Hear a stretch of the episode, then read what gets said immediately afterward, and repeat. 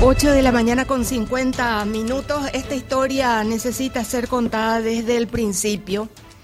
Quiero contarles que el 9 de agosto de este año, algunos periodistas de, de nuestro medio de comunicación recibimos un correo donde un correo encriptado, enmascarado, esto es que no se puede saber el remitente real, original eh, decía este correo que estaba supuestamente en marcha un plan para eh, eh, intervenir en Paraguay y que se trataba de debilitar a Horacio Cartes y mm, al gobierno de Peña.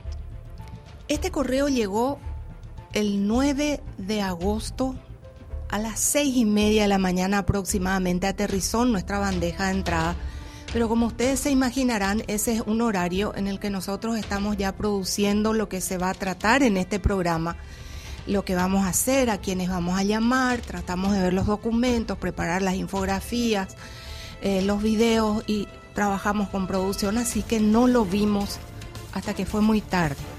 Era las tres y media de la tarde cuando vimos el documento, o las dos quizá de la tarde, de ese 9 de agosto. Pero ¿qué pasó ese 9 de agosto? Vamos al link, Magda querida. Ese 9 de agosto, Santiago Peña apareció en la Embajada Americana eh, sorpresivamente en una reunión que nadie había sido avisado, por lo cual muchos sospechamos que aquello no estaba en agenda. Fue una cuestión fortuita, de urgencia, algo delicado, que había sido ah, em, convocado el presidente electo Santiago Peña junto con gente de su gabinete a la embajada. O sea, esa misma mañana. No sé si tenemos el material, el link, Magda. No, el link que envié ahí al grupo. Reunión sorpresiva de Santi Peña con el embajador de Estados Unidos. Fecha 9 de agosto. Ese link, por favor, necesito que veamos antes de eh, entrar a la infografía. Entonces, cuando vemos que el mismo día que habíamos recibido ese documento, este es el material de ese mismo día. Dice, y me van poniendo todo en el mural a mi lado, por favor, acuérdense que estoy viejita y no veo bien. 9 de agosto del 2023, a las 11.35 nuestro diario subió este material donde contábamos que había ocurrido una reunión sorpresiva y que la reunión se había hecho en la embajada estadounidense y que el presidente había ido con gente de su equipo y que estaban otras personas que habían venido de Estados Unidos estuvieron en esa reunión. O sea, el mismo día que nuestro diario recibía ese correo con el supuesto plan, Santiago Peña iba a la embajada estadounidense. Para horas de la tarde decidimos pedir una, em, una posición oficial a la embajada de Estados Unidos. En un correo enviado em, personalmente por mí al señor Brian Scarrett, le consultamos oficialmente sobre la existencia de un documento de 13 páginas en el cual se hablaba de un supuesto plan global anticorrupción bajo unos ocho subtítulos donde se describían acciones muy concretas, incluyendo al señor Cartes. La embajada estadounidense no respondió inmediatamente. Para las seis de la tarde yo ya estaba asustada, si había ocurrido algo, si aquello era importante, y si la reunión de la mañana había sido por culpa de ese plan, la historia tenía que ser contada y merecía un tratamiento público. Siguieron pasando las horas, 6 de la tarde, 7 de la tarde, hasta que llega un momento de la noche que se me ocurre cruzar el Rubicón y consultar con gente a la que respeto muchísimo del entorno del presidente Santiago Peña, solicité una entrevista personal y fui para preguntar, ¿la reunión de ustedes esta mañana en la embajada ¿Fue porque recibieron un, correo de un supuesto plan? Esta persona con la que me reuní dijo, no, no sé ni de qué está usted hablando. Ok, ya tenía una versión. Y no recuerdo si fue un poco antes o un poco después de eso, la embajada estadounidense contesta que ellos no hacen comentarios sobre filtraciones y que esa es una política del gobierno de Estados Unidos que la han mantenido eh, históricamente con otras filtraciones, inclusive de mayor volumen ocurridas. Dado que no pudimos confirmar la autenticidad del documento, decidimos resguardarlo, porque el documento podía ser una cáscara bien podrida de alguna banana que podía provocar que estuviéramos, eh, digamos, difundiendo alguna historia oculta venida de manos ocultas. ¿Te acuerdas, Pablito? Decidimos no publicar, te conté toda la historia esa noche eh, dando vueltas por la ciudad. Sí, sí, sí, recuerdo perfectamente que incluso caímos en una confusión. Llega un momento cuando uno tiene eh, un documento a mano bastante delicado, entonces de tan delicado que uno llega a sospechar porque llegó encapuchado, enmascarado, todo eso, ¿verdad? Entonces dice, si es real, en teoría tendría que tener todos los elementos que demuestren la veracidad del documento. Pero como era tan grave, entonces a quién, la pregunta es a quién se le ocurre hacer un texto de este estilo tan grave. Correcto. Y que tenía visos de cierta eh, veracidad, salvo algunas cosas que necesitábamos confirmar. Decidimos eh, tomar, tomamos la decisión, le comunicamos a los compañeros que habían recibido el correo que íbamos a retener el material hasta que pudiéramos obtener alguna información más adicional. Ayer, ah, en algún momento del día, los colegas de un medio digital difundieron el mismo plan que nosotros habíamos recibido por correo. Ya tenía otra connotación más. Y anoche, en horas de la noche, tuvimos la posibilidad de acceder al documento auténtico, que sería este. El documento auténtico tiene 13 páginas y tiene diferencias sustanciales con el documento que llegó por correo. Y ahora vamos a nuestra placa para que la gente entienda qué hay dentro de ese documento. Eh, primero, Magda, perdón, antes que la placa, ayúdame con las capturas del documento. Vamos a mostrar el documento que dicen que es falso y vamos a mostrar el documento que dicen que es auténtico. Algunas de las diferencias más sustanciales que pudimos ver. Por ejemplo, esto que están viendo acá es la cabecera del documento que sería manipulado, el que llegó a nuestro correo en agosto de este año. Fíjense ustedes que allá arriba dice confidential barra for official use only.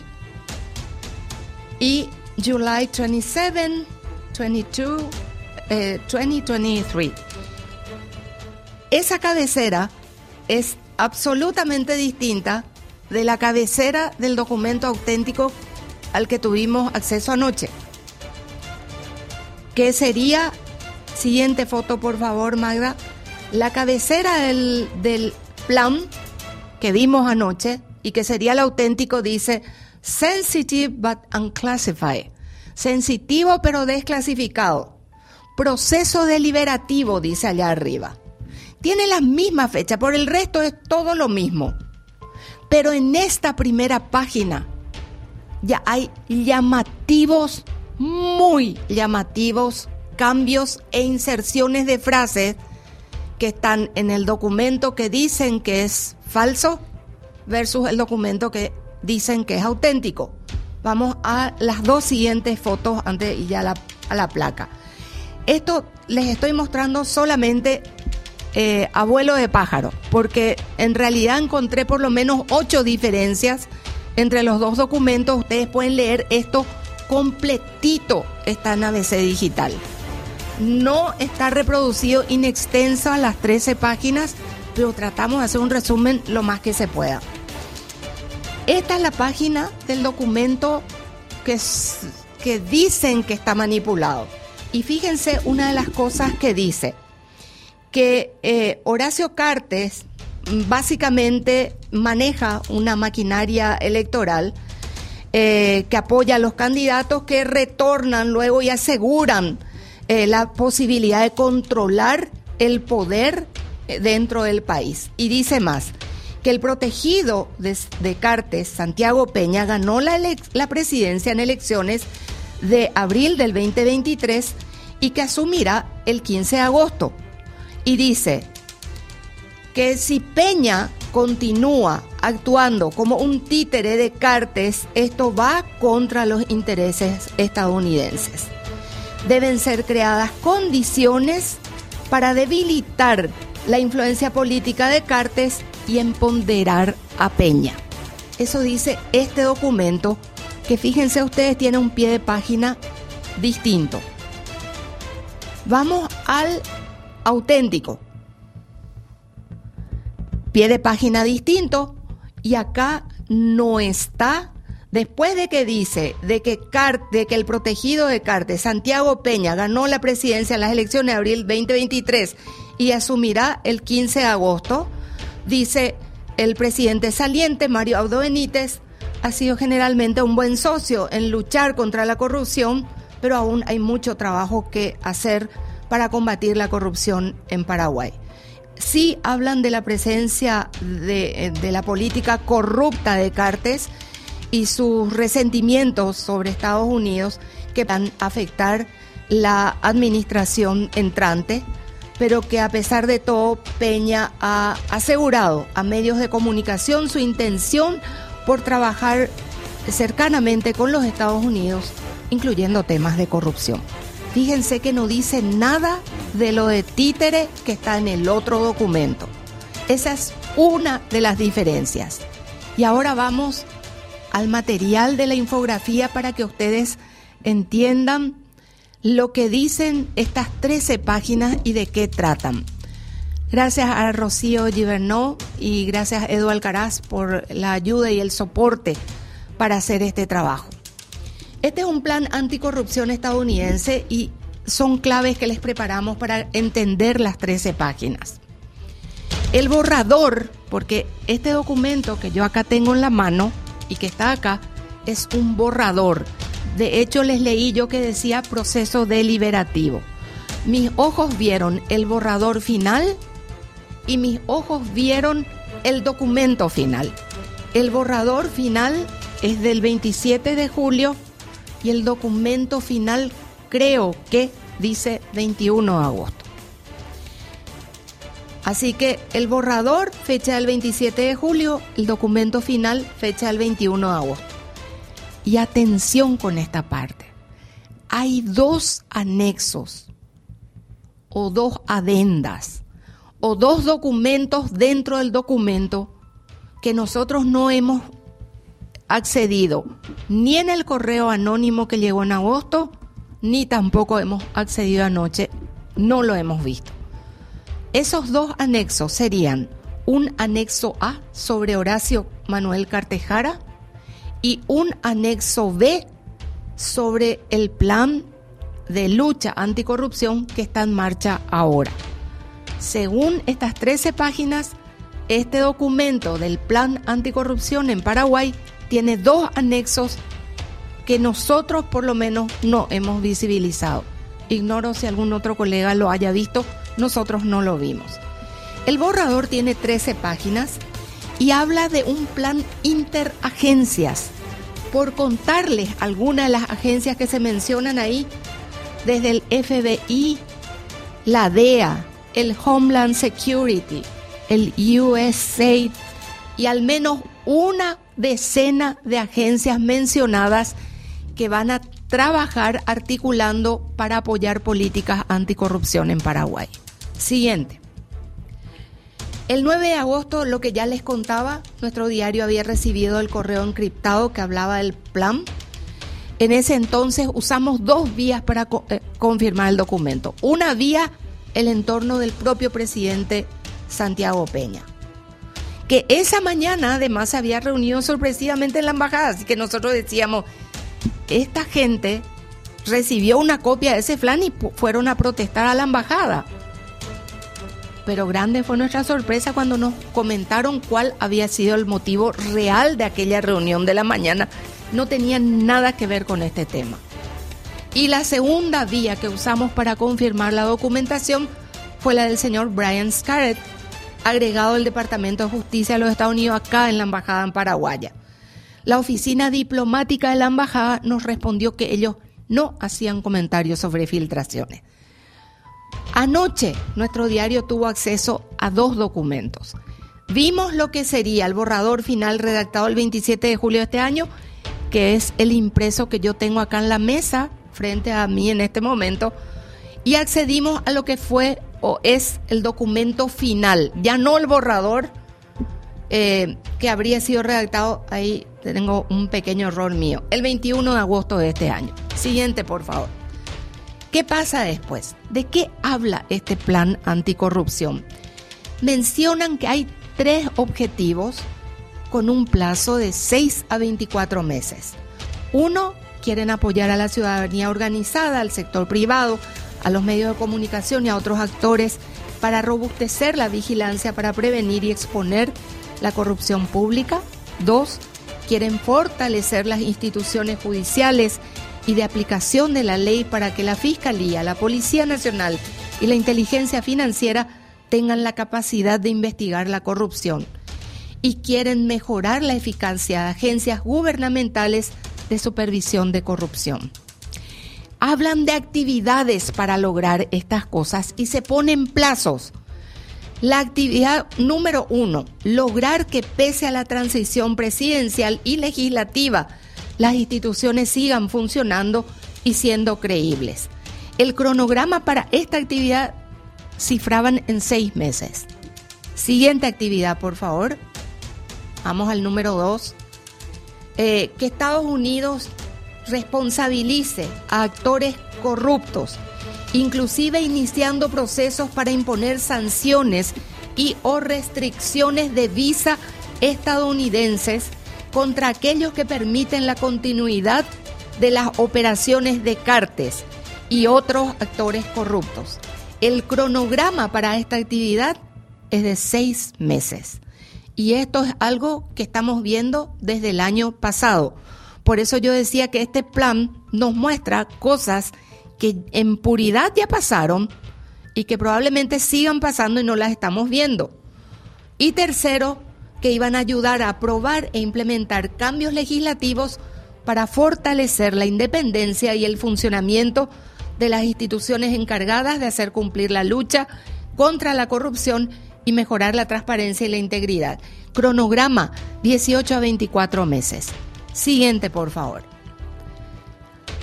Para entender de nuestros apuntes finales.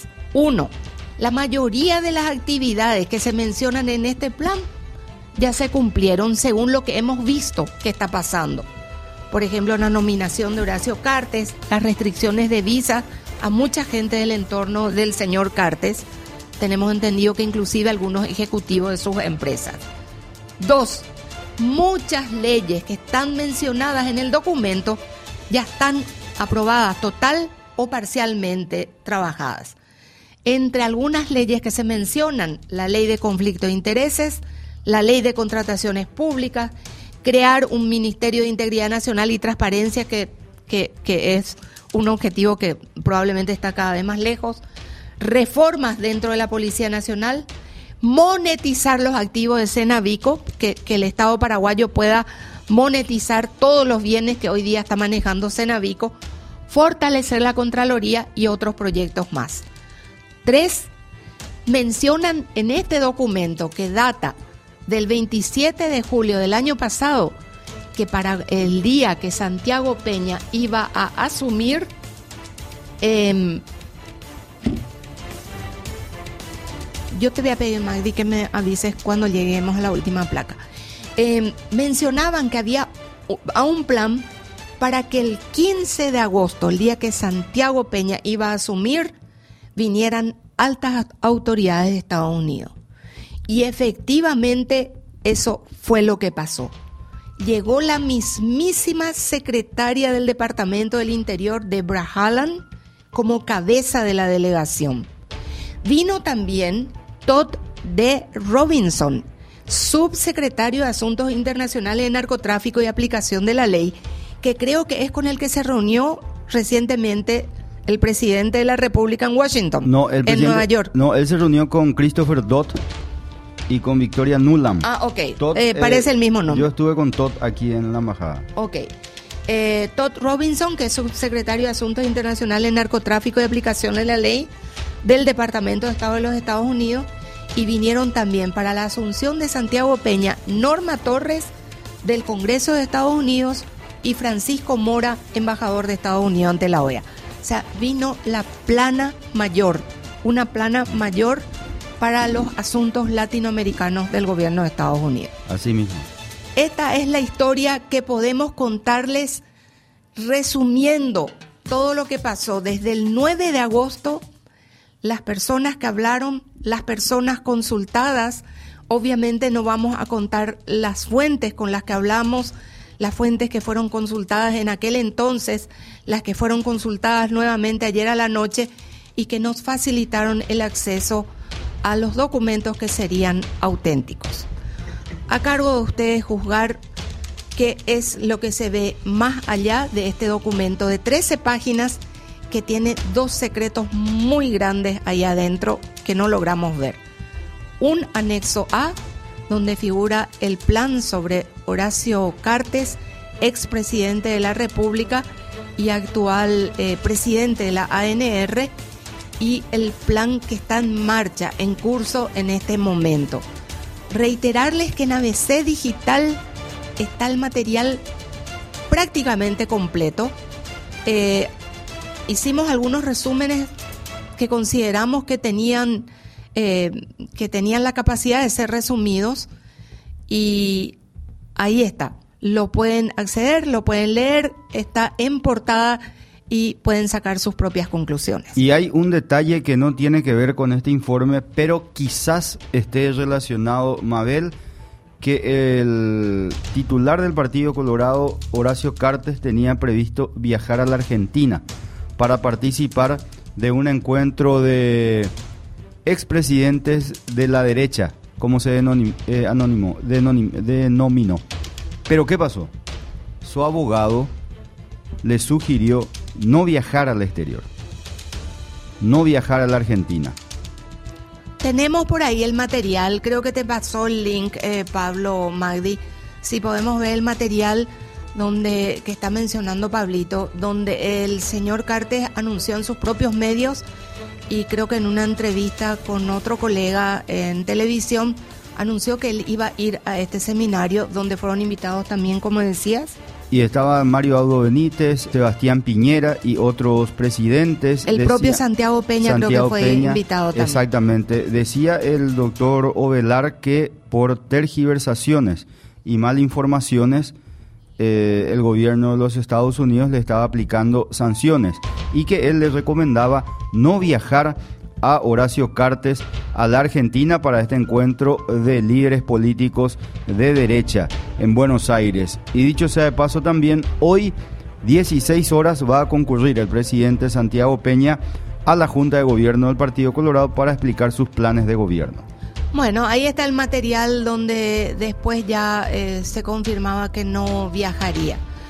Así están las cosas, señoras y señores, la pregunta es, ¿quién trató de manipular el documento, por un lado? Y por el otro, ¿por qué Paraguay está como prioridad para Estados Unidos en este momento, en esta lucha contra la corrupción? Preguntas que, que probablemente ni Jesucristo sepa las respuestas.